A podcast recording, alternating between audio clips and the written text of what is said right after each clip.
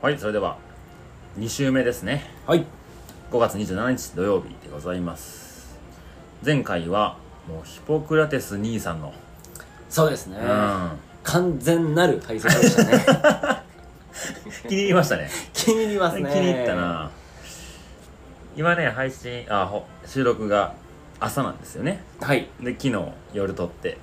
続き翌日に持ち越してるんですけど、はいまあお決まりのモーニングに行きはいまあコーヒー一杯飲んで帰って収録するかっていう時のトイレの一発完全なる排出もでしたねうショーの時間ではい台が終わるぐらい完全でした、ね、そうもうトイレットペーパーに汚れなしぐらいなるほどなんかいろいろ言葉もう一度こう振り返って見てますけどはい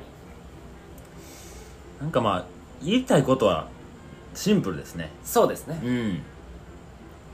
説明するといろいろあるけどそうねまあ時代が違うとはいえ、うん多分基本的な考え方っていうのは、うんうんうん当時ヒポクラテスが言ってくれたことが今も通じるといううんうか、んうんはいそういった、え1週目に引き続き2週目はベジタリアンとサンイーターはいサンイーター皆さん聞きなじみないと思いますけどはいその辺聞いていきましょはういよろしくですよろしくですはい僕は食べ物についてね一番勉強させてもらったのがやっぱりビガンレストラン、うんまあ、大阪にあるパプリカ食堂っていうとこでねはいはい5年ぐらい働いてまあほんと1個ずつ知っていったというか、うんもうそれこそ最初僕枝豆が大豆とかも知らんかったんよああうんうん玄米と白米は別やと思ってたんうよんはいはいはいそれぐらい初心者から始まって、うんうんうんできっかけで言えば本当花粉症を治したかったからうん始めたんよねうんでベジタリアンになったら花粉症が治るっていう噂を聞いて、えまあ、やってみようで始まったよねー、う、んでも難しすぎてベジタリアンになるのがそうんうやっぱ周りにいないからあアドババイスがないとそいれうか10年ぐらい前ですかそうね24 10年前ね、うん10年ちょっと前だかうーんら周りでやってる人なんか聞いたことなかったしでアメリカにはいたんようんうんで実際に目の前にアメリカでベジタリアンがていうかフルタリアン、はいまはいあ後で言うんやけど、うんあじゃあちょっと言い過ぎたかな野菜とフルーツしか食べてない英語の先生がいたんよ、あで若くて綺麗な先生やったんやちょっと年上の30ちょいぐらいなんかなっうていう、んうんうんが毎日元気に来てるからでまあ言うたら昼しか見てないけど夜とかうん他の時間も肉食ってないのって聞いたら「そうよ」って平気な顔で言うからあ「えマジで?」ってなった経験があるからやってみようと思えたんうやけど、ーんまあ、だからそこでいろいろだから実験で始めたのが一番かなへえ多分僕もベジタリアンっていうこと聞いたのはなんか聞こえてはいたけど、うん再会したベンさんがその時ベジタリアンだったよね、うんパプリカで働いてた時にでビーガンっていうのを知ったのかなそうんの時に、その辺からなんか自分の周りにそういう人が増えてきたなって感じがするですねうんうんうんううんんだから食事を極め、まあ、考えてこう突き詰めていくと、まあ、ビーガンになるっていう人が、まあ、多いっちゃ多いうんかといって肉魚がダメかっていうとうん僕は結構そうでもないと思ってて、うんなのでその辺の、まあ、僕なりのベジタリアンやったり食べ物についての向き合い方みたいなのを、まあ、ちょっとビーガン目線、はいベジタリアン目線でちょっといけたらなっていうのが今週です、うんうんお肉魚についての印象ってうんお猿さんどうですか、どうですかなんかアラスカとかねまあ今思いを馳せてるじゃないですあかはいはいはいやっぱ雪雪がすごすぎ て植物が育たないでしょああそうねだからアザラシかな、うん食べたりうんうんクジラとかねクジラとか、鹿とかもかなああそうですねそれってもう生活と密接にあるから、うんうんそのベジタリアンとかいう次元じゃないうん生活やん、うんうん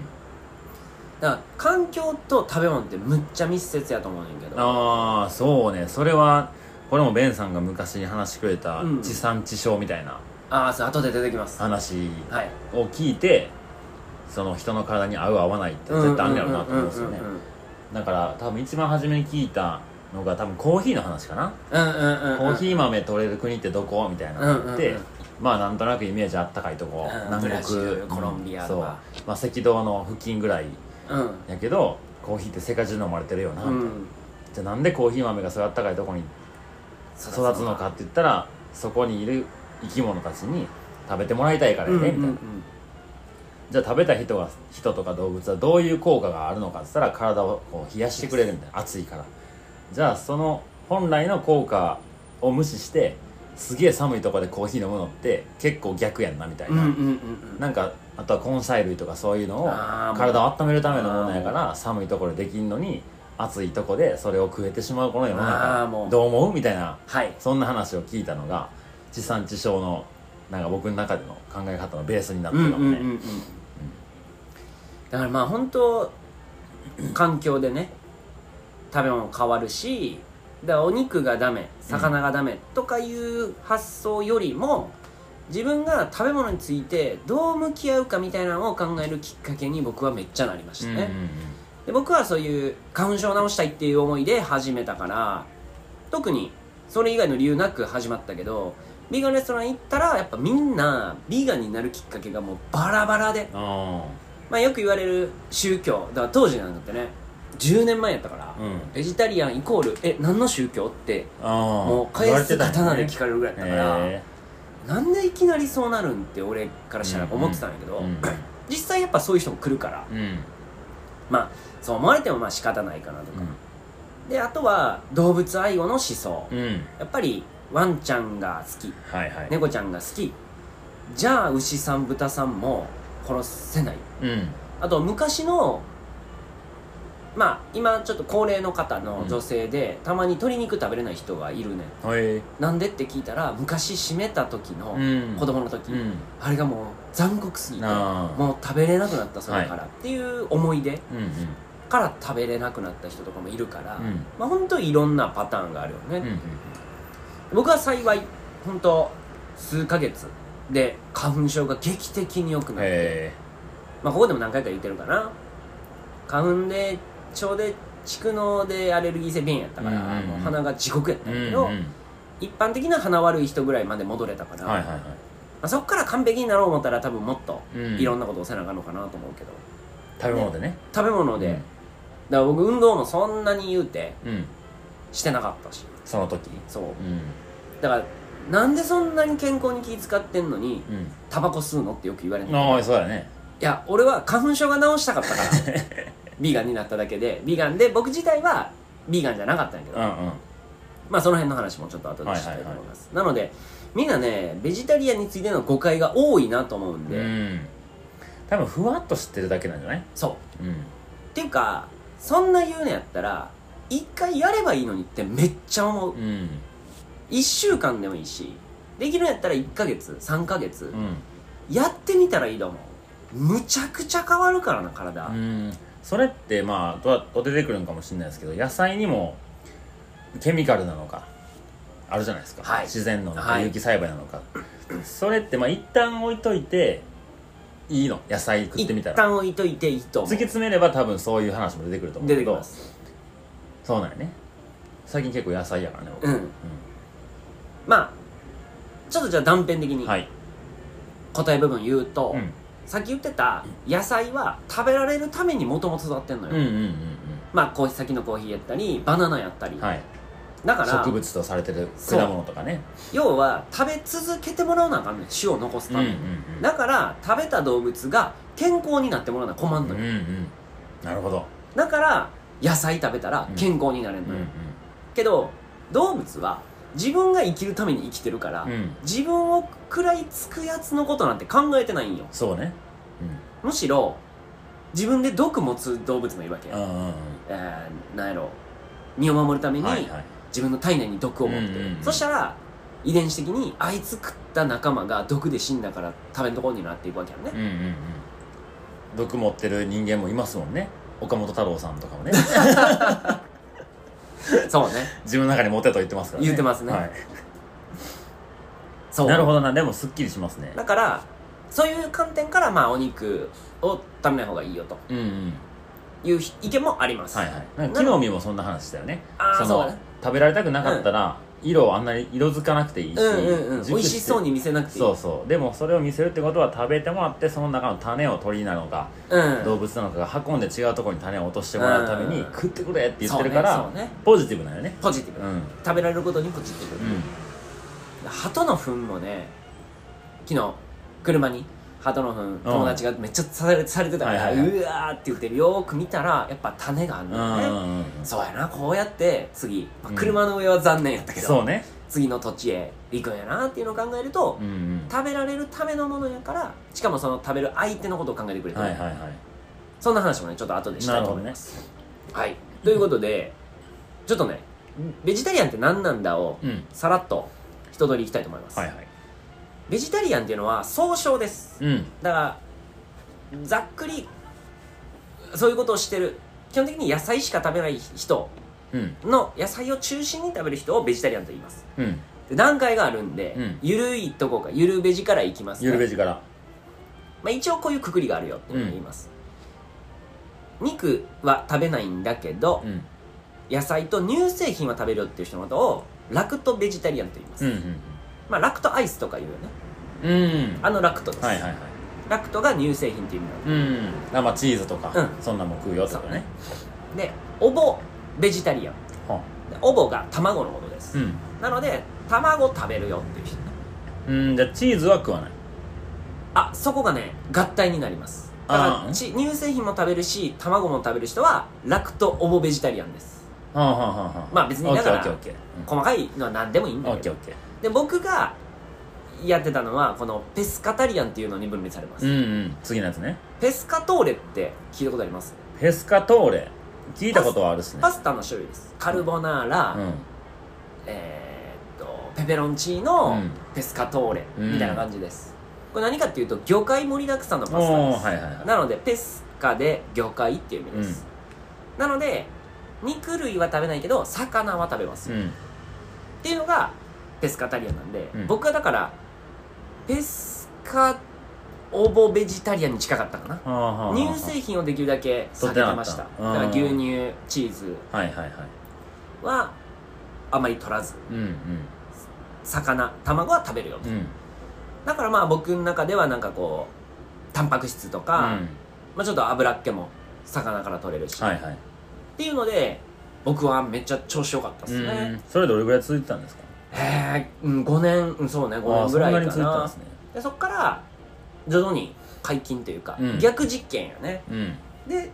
いや大きく変わったのはやっぱ鶏肉を食べたらどうなるのかでそうね鶏肉がつい食べだしてそうねで乳製品ももうあんまり気にしなくなってっうんうんうんていう感じかなはいはいでこの3つをがっつりやるとうんいわばビーガンになりますうよ、ん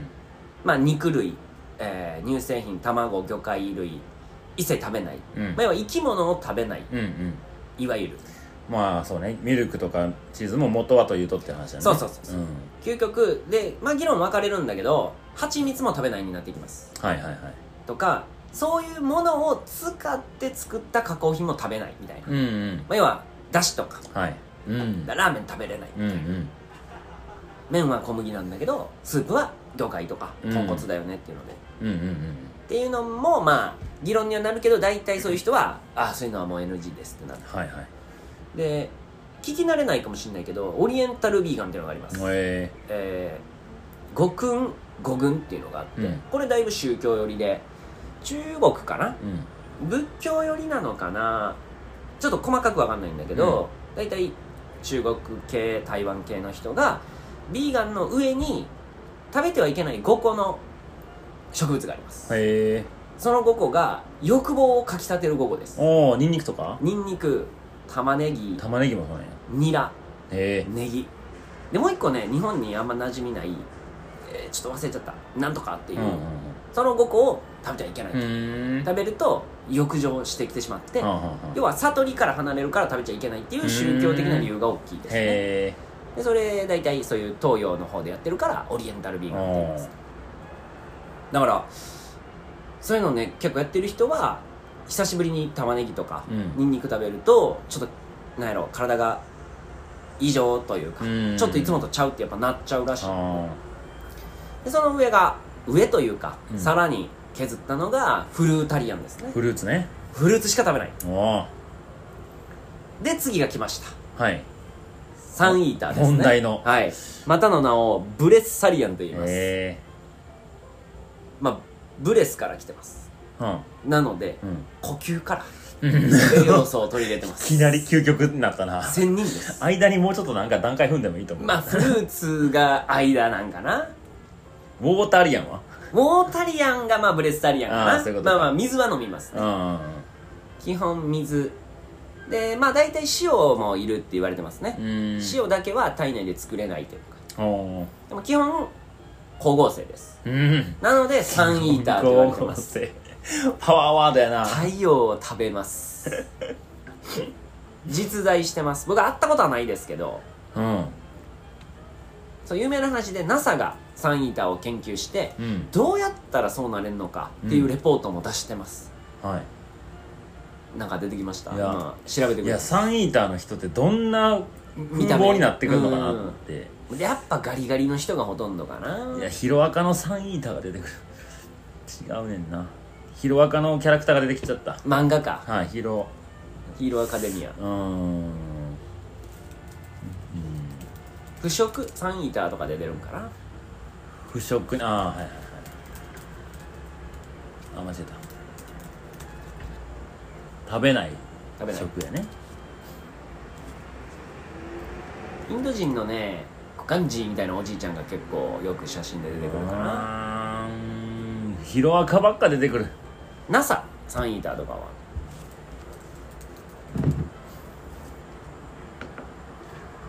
先に NASA を持ってきたんやななんかねプロジェクトの名前もあって、うんは1ヶ月半ぐらい50日ぐらいで多分サンイーターになれるっていう方法を結論として出したんよはで1日5秒ずつあうん朝日と夕日を直視するんやってへ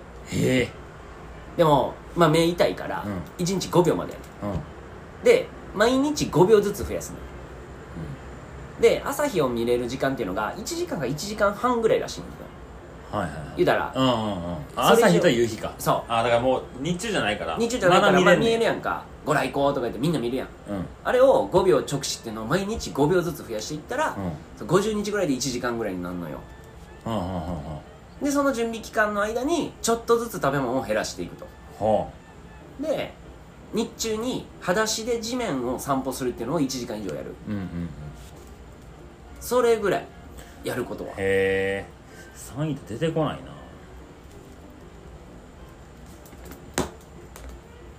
そうかサンイーターじゃない名前で出てんのかもねあだってブレスブレサリアンブレッサリアンブレッサリアンとか出てくるのかなああ何も食べずに宇宙エネルギーだけで生きるブレサリアンを貫くという記事が一番に上がってきましたね、うんあでもやっぱなんかカリッカリな感じだねうん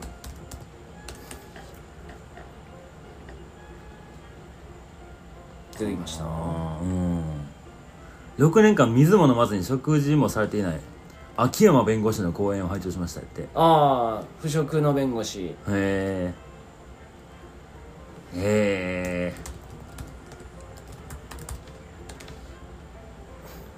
あサンゲイジングで出てますねサンゲージング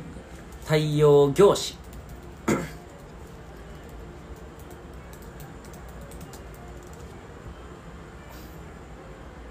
サンゲージンあ失礼しました初日10秒でしたグうん一日まあでもずつ10朝日の出た瞬間やったらいいけるかもねああでもこれはちょっと僕が見たやつとちょっとちゃうかもしらんけどうん大体そんな感じかなでもなんかこの海外のなんやろなこの人これほんまか分からへんけどインドのうんちゃうな平間タンマネクさんかななんかすごいはつらつとしてうんますね、はいはいはいはいなんていうあー科学者の前で130日の誕生日にも成功してるから,、うんだから科学者もまあ認めざるを得ないとういんううか、んうんまあ、3日食べへんかったら死ぬとか、うんまあ、3日は言い過ぎかな1週間1ヶ月食べへんかったらというけども、うんはいなるほどでちなみにその人の研究結果では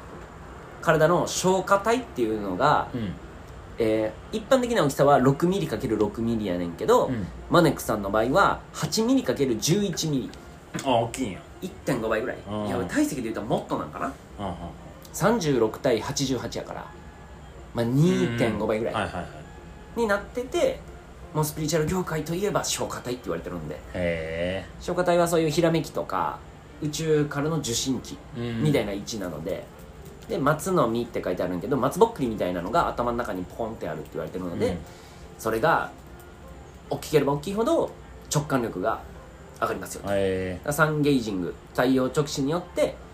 それがでかくなるとおーじゃあまあ自然の中で遊ぶ人はそうなってくるよねとああそうねやっぱうん太陽にいっぱいうん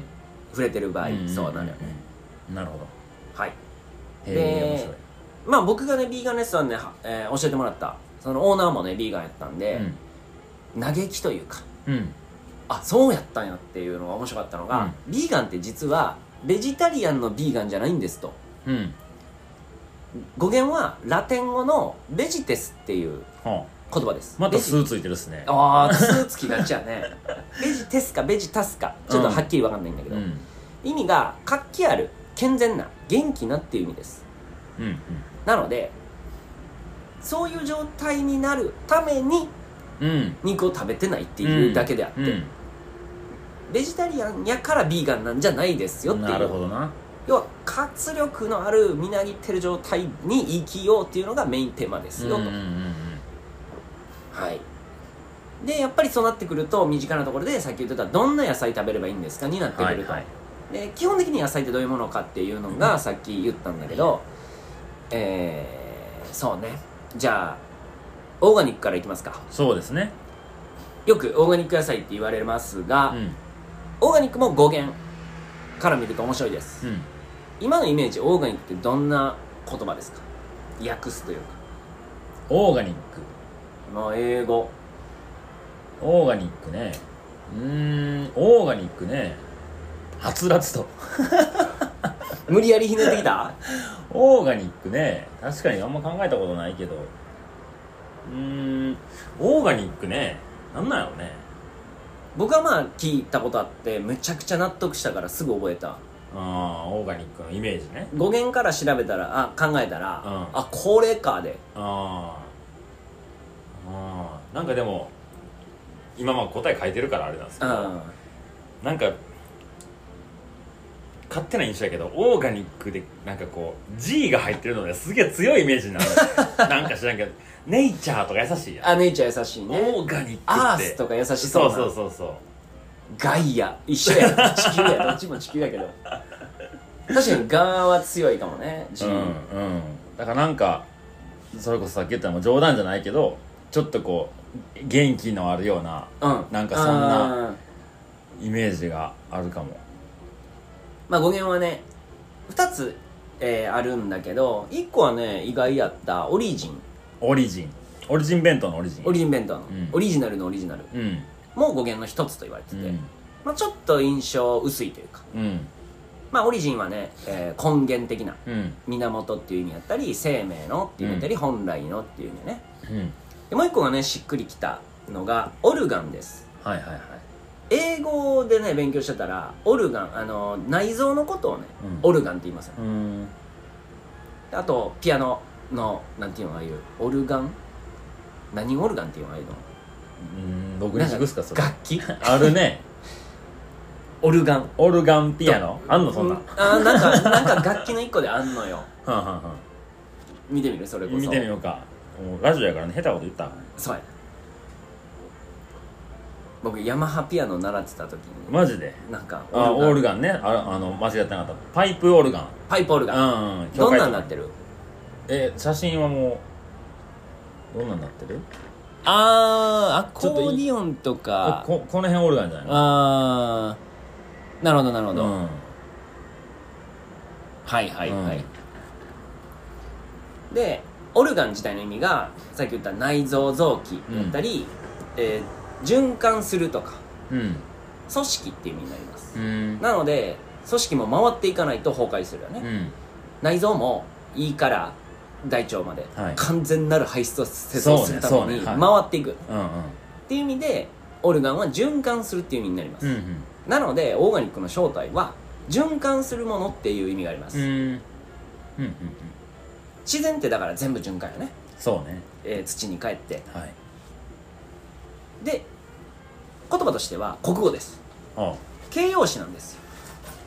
オーガニックオルオルうんそうオーガニックが、うんだからその後に名詞が来たいんですよねうんだからオーガガニックフードとか、あオーガニックラーメンとあかはいはいになってくるとうんっだから循環するホニャララっていう意味になりますてことはオーガニックラジオしてるんですか僕たちオーはガニックラジオしてます 循環してますリスナーに疑問やハテナを投げかけて解決できてる かな続いてんのかなできてこその循環やねそうねだから解決していってくれないとはいな自分なりの答えを何かね、うんいやこうかもしれないうんうんうんでそれをまた僕らにね返してく れないと循環が今滞っております教えてください先生も3件じゃちょっとねまあでも3件来たことにありがあたりいとがた思いいでますしねょうよはいなるほどのでいわゆるねオーガニックって言ったらなんか無農薬みたいなイメージああそうるねけどそうね全く違いますうん違うんやんねそううん無農薬はえー要は農薬を使ってないっていう意味なんで、うんうん循環してるかどうかはうん直結してません、うんうんただ農薬を使うと畑が循環しなくなるのでうんオーガニックではないはいはい農薬を使う、うんだから無農薬がオーガニックにはなってますなるほどなるほどでオーガニックを日本語にすると有機っていう言葉になりますうんこの辺がね有機農法とか有機栽培とかになるんだけど有機って何やっていうと生きてるっていう意味です、うん生命力を持つだから最近ウイルスはうん有機なのか無機なのかっていうのがめっちゃあの議論になってますほ科学者の間でも多分意見がちゃうんやけど、ううん要は石ころはうん無機ですよね、うんけどなんだろうまあ植物は有機ですよねみたいな感じで生きてるなと人が思うものは大体有機ですはいでじゃあ有機栽培っていうのは肥料にそういう生きたものを肥料にしてたら有機栽培です、んだから微生物とか微生物とか、まあ腐葉土とか葉はいっはいぱが養分に変わったやつとか、貝殻を入れたり鶏粉鳥の糞、牛糞を入れたりすると有機栽培ですに対して農薬は工場で作った何かと何かを、うんまあ、化学反応で作り出したものうん液肥とかうんそんな液体はもともとはなかったけど人間が作ったから、うんっていうものを入れたりするとまあ有機栽培ではないよねになると、うんうんじゃあ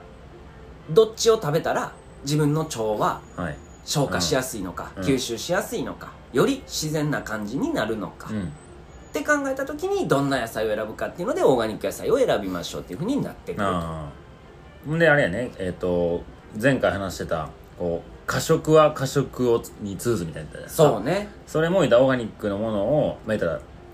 まあそれこそ一番いいのは引っこ抜いた瞬間食うのがあそうねそういいねよねうんでもそれをかどっかから販売されたものを買って持って帰ってきてそれ熱を通すことによってよりこう、うん、生きてる状態から遠ざかってるのそかうねなそうねのもあるのかもしれないねまさにその僕がお肉魚を食べなくなった時に聞いた、まあ、納得というか、えー漁師さんの言葉やったりすんねんけど、一流の漁師は、まあ、銃で撃つ時ねうんうんあの罠にかかってるやつじゃなかったりすんねんけどうん動いてる鹿をうん眉間をパーンって撃ち抜いたら、死んだことに気づかないまま死ぬっていうおほんならめちゃくちゃ日常の最中に、ーうん死が訪れたお肉がそこにはあるあーはいはいはいけど痛めつけられたらやっぱだだって嫌な感情っていうのがお肉にもおー乗っかるとなるほど、だからネガティブな感情のお肉をうん食べると、うんうんうんうん自分もネガティブになりやすい、ああじゃあもうあれやねよくこう包丁とかの実演販売でこのトマト切れた切られたことは分かってませんよみたいなえみぐたらいいなもう研いだやつ五右衛門が来たようなああなるほどねそうだから味が変わるっていうやんえっと板前さんが同じそのトマト切るにしても僕らが切るより板前さんが切った方がうまくなるっうてんいうううんんのは、もしかしたらその原理が働いてるかもしれない、そうねうんうん野菜もスパーンって切られた方が、うん気持ちいいってなって切られてないと思ってた そうですってなってるかもしれませんうんうんうんであとはまあ養殖の魚はいとか、まあ、要は養鶏場だったり養豚場ほな牛を飼うとこってなんて言うんやろうね養豚場で僕あう養牛場まあ、まあ牧場牧場かなもやっぱだいぶぎゅうぎゅうにされてるとこが多いですうんうんねうんうんほんならもうストレス満タンの肉を食うのでだからそもそも病気なんよねそうねデブなんようねん牛でたちがねそう、うだかんらデブの肉食って、うん自分がデブになってって、うんいやー最近太ってきてさ当たり当前たやりね前やな だから自分の食べたもので自分の体がなるから、何を食うかほんまに意識してくださいうん、ね、うん、だから結局結局シンプルなんですよねヒシンポプクルラテス先生が言う通りそうやっぱ食べたもので自分の体血となり肉となりっていう言葉があるぐらいじゃないですかそでも今その肉って切られて売られてるから、うんその状態が分かんないよねう分かんない元がどうやったか分かんないよね、だから僕は結構いろんな場面で思うんやけど何かわからんもんを口に入れるのが怖いんよねああ子供赤ちゃんはむしろそれをするやんそうねでおで大人が「あかんあかん」って「うんうんそれ食べ物じゃないから」って言うけど、うんじゃああんたは何食ってんのっうて、んうんなんかだからグミとか苦手なんかそれやねうんなるほどん何かわからへんやんあれそうね僕グミ結構あ病と食っちゃうな、うんだからスニッカーズとかもまあスニッカーズとかはまだこうなんか焼き菓子の原型がちょっとあるといううんうんかうんでチョコ、はいはいはいあチョコやな周りとか、うん、確かにグミなんかいろんな形あるしね、うんいろんな色着色されてるしであんな食い物ないやん世の中うんうにんうんうん作らん限り、うんだからなんか口の中に残ってる感じも嫌なんよあーハイチュウとかが苦手なんうんよ、はいはいはいなんな んこれちょっと山での食事見直した方がいいかもしれないですそうねねだからナッツとか、うんスルメとかやったらねあのイカが乾いたらこうなるのか ってなったりね、はいでちょっと野菜の育て方もちょっとだけいきましょううんか、はい、やっぱね農家さんのとこに実際見に行ったりもして、うんこれ言葉だけちょっとしといてほしいのが、うん観光農業っていうのがありますはい慣れるに行くうんうんで要はいわゆる今農家さんがやってる農業ですだから農薬も使うし、うん除草剤も使うし肥料も使うよっていうでそれがあったおかげで、うんこの地球上の何十億っていう人が生きれるようになったおかげっていうのはこの観光農業のおかげなんです、うんだから観光農業が悪いんじゃないんですうん、でそこからさっき言ってた有機栽培うんうんもっと自然な形の肥料とかにしていきましょうよっていう、でそれをもっともっとき突き詰めてやっていった時に出るのが自然農うんと自然栽培、はいまあ、自然農と自然栽培もちょっと違うって言われてて、はっきりとしたあれはないんだけど一般的には周りに生えてる草を抜くか抜かないかって言われてますうんああ雑草って言われてる、そううん、だから本当の森の中で生えてる例えば野いちごとかあって、うんうん他の雑草もある中で野いちごできてるよ、うんあの状態にしようとするのが自然農うん自然そのものうんだから自分の畑にうん雑草が生えてても、そのままその上にはあの種まいたりする、んだから揉まれて強くなるっていう発想ね、逆に自然栽培は人間がちょっと整えてあげるだからその草を抜いてあげたりすうんうんうるんけど除草剤とかはもちろん使わはないいはいは手で抜くうんみたいなのが自然栽培いなるほどじゃあスローファームさんは自然栽培を自然栽培うん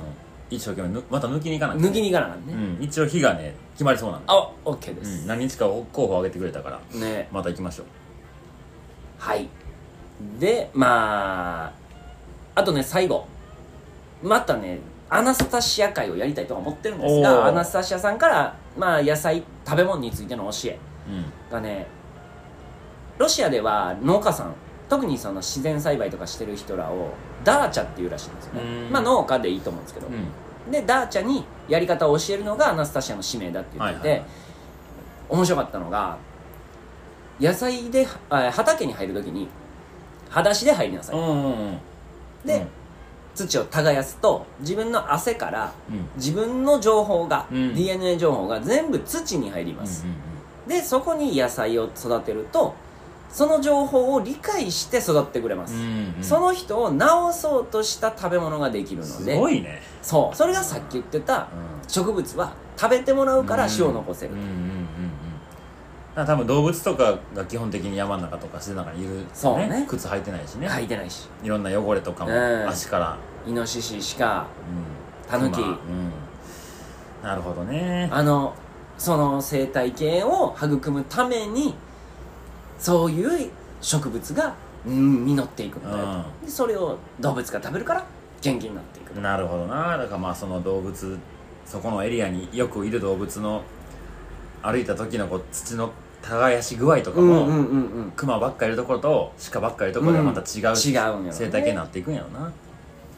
じゃあ人間がもしこの今の人間たちがうん全員裸足でうんどっかの自然の中で生活しましょうってなってもう言ったらこの都会人をうん裸足にして歩かせたらどんな植物できないのいね、やもうぐっちゃぐ ちゃでも直してくれんねんもんのね直してくれうんます、そんな感じで、はいはいまあやっぱビーガンレストランで学ぶことはむちゃくちゃ多かったでそうすやねねいやちょっと改めて今までそこまで気にかけれてなかったところなんですけど、はい最近野菜中心の生活になってきてるから、はいちょっとなんか見習うところがそうですねたくさんありますねそんなこと言うべそもうん全然今集中してませんので知ってますもう一回集中し直しですね、まず家をきれいにしましょう家をきれいにしましょううん自炊はねしだしたのうんうんまあほんでその延長にファスティングももちろんいいうん腸を休める期間として、はいはい3日食わなきゃ7割治るっていう船瀬さんの本もありますんでこれね僕そのうーんバー営業があるじゃないですか、はいでお酒もらえたりするわけじゃないですかまあ断ればいいんですけどお酒は絶対良くないですよねまあだから何かですよね何を飲むか、うんうん、あ自分であ一番大事なことまあ次回も言うんですけ ど自分に合うものが大事ですねうんうんビールが合うのかワインが合うのか焼酎が合うのか、やっぱ原料が違うのでそうねで作り方も違うからうんいやもうこんなんにどんどん研ぎ澄まされたらあそこに置くお酒全部オーガニック系になってあーバリ高なるかもしれない、はいそんなとこですかね、はい いやー勉強になりますねなんか自分で調べてもう一回ちゃんと話すって結構自分にいいんちゃいますそうねでも今回はもう本当に今までうんの自分の中にあるのをこう整理したって感じで、うんまあでもいい機会にななりましたねそうねそうね、うん改めて僕もなんだかんだベンさんから聞いたことがほとんどやったんですけど改めてのいい機会ねうんはいではでははいえー次週が一応食事のはい最後ですね、はいまとめになりますのでまた次週お会いしましょうはあいありがとうございましたりがとうございました